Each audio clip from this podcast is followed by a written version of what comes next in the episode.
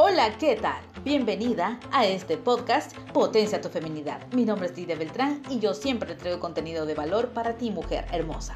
Así que recuerda que nuestros pensamientos, las reflexiones, los tips, los videos que compartimos y sobre todo el crecimiento personal que lo hacemos como mujeres es para ustedes siempre, con mucho amor.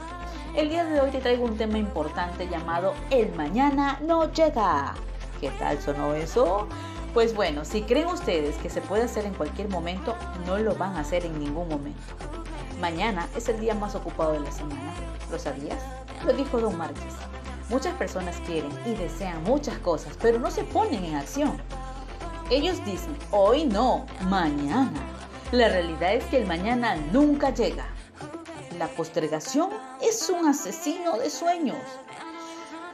Mucho de lo que eh, hoy en día estamos haciendo y que quizás no lo hemos logrado porque lo estamos diciendo que mañana lo vamos a hacer, o sea, lo estamos postergando, procrastinando, como dicen otros, es que hemos postergado, hemos procrastinado nuestros sueños, esperando que las circunstancias cambien. A ver, pongámonos muy, pero muy serios. ¿Es o no es así que siempre estamos postergando? Seamos sinceras, por favor. Así que la postergación siempre va a ser un asesino de sueños. Mucho de lo que ahora no has logrado se debe a que tú mismo has postergado, tú mismo has procrastinado, tú mismo has dejado las cosas para mañana. Y tus sueños están esperando que las circunstancias cambien. Mientras sigues esperando que la situación cambie sin tomar acción, entonces estás desperdiciando tu vida, tus talentos y estás encerrando aquellos sueños que tú tienes. Si quieres que el mañana llegue, debes de ponerte hoy en acción y te voy a recomendar cuatro cosas que debes hacer. Primero, asegúrate que tu sueño sea tu sueño. Hacerlo claramente puedes lograrlo. No se trata de tener un sueño por tenerlo, se trata del propósito para el cual fuiste formado. Se trata de poder articular una visión hasta convertirla en realidad. No importando el sacrificio que se tenga que pagar. Es mi sueño. ¿En realidad es tu sueño? Estoy dispuesto a pagar el precio. En realidad, ¿tú estás dispuesto a pagar el precio? ¿En qué o en qué me quiero convertir? Son preguntas que deberías de hacerte como primer paso, porque cuando tú amas algo, lo haces con pasión y no lo haces por necesidad ni por tener dinero. Segundo paso, sé intencional y establece una estrategia para llegar a esos sueños. Debes definir las actividades que debes hacer y también las que debes de hacer. A ver, ¿cómo es eso? Sí, define las actividades que debes hacer y también las que debes dejar de hacer. El saber cuáles son tus pasos reduce el miedo, porque cuando vamos a reducir ese miedo de que lo puedo hacer, no lo puedo hacer, si lo hago, no lo hago, pues la ansiedad y la incertidumbre, lo que hoy estás haciendo, ¿te está acercando a tus sueños? ¿De qué debo tener cuidado en mis sueños? En lo que yo quiero llegar a ser. ¿Soy intencional o no lo soy? ¿He establecido estrategias para mi vida? ¿Qué debo mejorar? ¿Y cuáles van a ser mis prioridades? El tercer paso es tener confianza en ti mismo.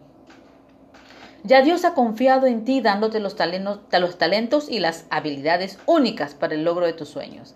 Él te las ha entregado ¿Quién crees que te entregó esa habilidad, esa forma de única de crear, de amar, de cantar, de hacer las cosas tan bonitas como las puedes hacer tú? Es tiempo que te dejes de comparar con otros, esa competencia con otros. Lo que haces es frustrarte siempre. Así que daña tu autoestima, te daña a ti mismo, te, te cercena todo, el alma, te rompe los huesos, te quita la vida prácticamente. Trata de competir contigo mismo y a los demás trátalos como superiores a ti, ya que a ellos también les va a llegar sus sueños mismos, porque los sueños de ellos van a dar también un giro. ¿Y cómo es mi confianza? Deberías de preguntarte, ¿me estoy enfocando en mí o me estoy comparando conmigo mismo o quizás con otros y otras? ¿Cómo aumento mi confianza? Pues comienza a hacer esas preguntas, porque es importante que tengas una confianza grande.